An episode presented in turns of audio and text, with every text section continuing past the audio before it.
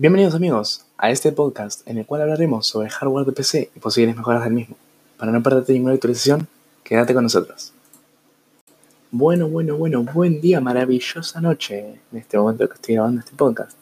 Espero que se encuentren bien cada uno desde el lugar en el que nos estén escuchando. En este momento que estamos en cuarentena podemos observar que realmente es difícil que nos escuchen de otro lugar que no sea su casa. Bueno, en el primer episodio vamos a empezar a hablar de la motherboard. ¿Qué es la motherboard?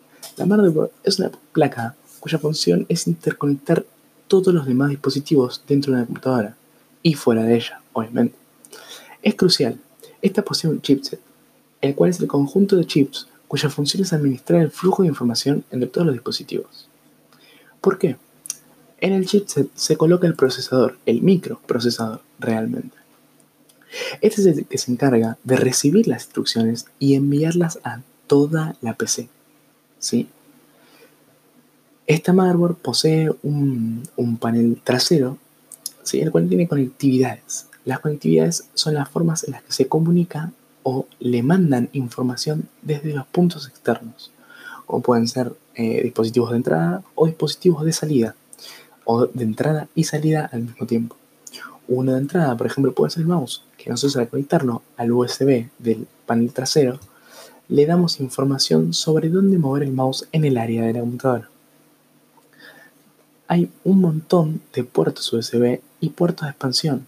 Tenemos el PS2, que se emplean para conectar el mouse, eh, los viejos más que nada, y después los USBs.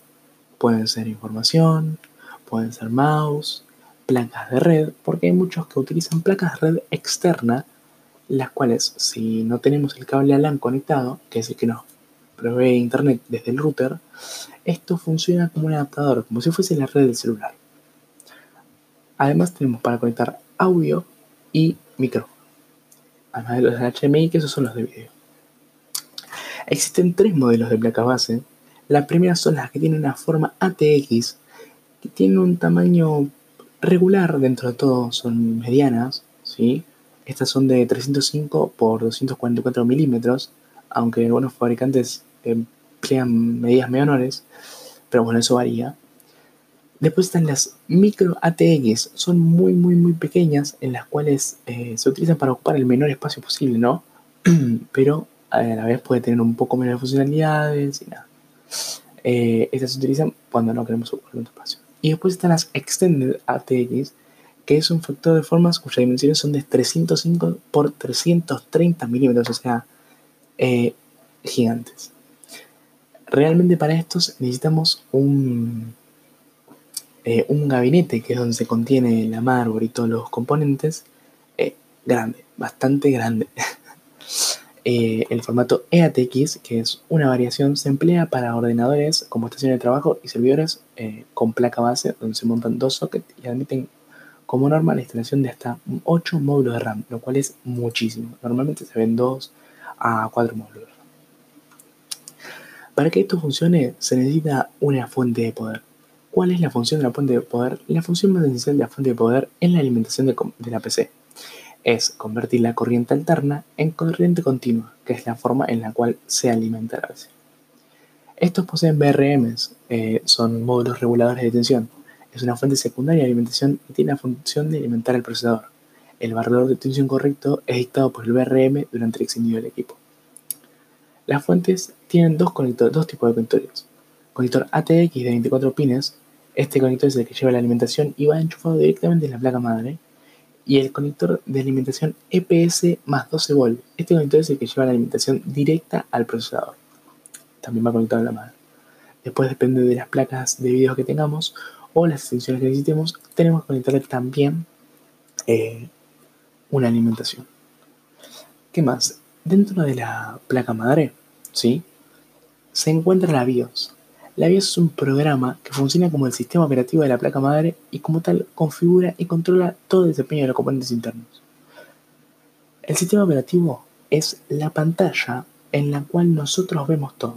Lo que estás viendo cuando usas una PC es tu sistema operativo. Pero antes de que esté al lado tu sistema operativo, existe una opción de herramientas para controlar todo tu hardware de PC. ¿Sí? Puedes controlar la RAM, el procesador, y todo lo que sea controlable, ¿no? Obviamente. Em, esta, esta BIOS ¿sí? se alimenta mediante una pila, una pila de 3 volts. Si nosotros queremos reconfigurar la BIOS, lo cual se pierde todos los datos de la BIOS, todas las configuraciones que hayamos hecho, simplemente debemos retirar la pila de 3 volts y dejarlo dos minutos por ahí, porque se, se descarga y esto hace que pierda energía. Esa pila llega a durar hasta 12 años. Es increíble. Apenas encendemos la PC, se ejecuta el post. El post es Power on Self Test.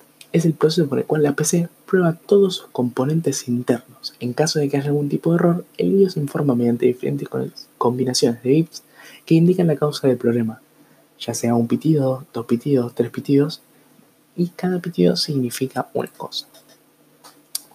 También está la UEFI, es la interfaz de firmware extensible unificado. Es un sistema operativo en miniatura. Básicamente nos muestra un poco de las configuraciones que hay, pero más visualmente y más lindo, para que sea más fácil de entenderlo. Por ejemplo, poner la PC en modo de ahorro, el cual consume poco y hace menos ruido, modo normal y un modo rápido, pero que ahorra energía. La BIOS se puede actualizar, ¿sí? Siguiendo diferentes pasos, instalando drivers y actualizando. Vamos a hablar de los procesadores, ¿sí? Estos procesadores van en el chip. El chip eh, es un procesador, ¿sí? Determina hasta dónde llega la capacidad del trabajo del, del equipo. Su función es ejecutar instrucciones, realizar cálculos y coordinar el funcionamiento del resto de los dispositivos. Los procesadores tienen un componente llamado ALU, que se encarga de realizar todos los cálculos y operaciones lógicas requeridas por la computadora. También poseen un componente llamado FPU, el cual se carga de operaciones con números flotantes de coma. Los procesadores trabajan en distintas frecuencias. Las frecuencias de un procesador se miden en GHz. Un ejemplo es este, un procesador Core i5 8400 que funciona a una velocidad base de 2.80 GHz. La forma en la que se pasan los datos a un subsistema es por el bus de datos, ¿sí?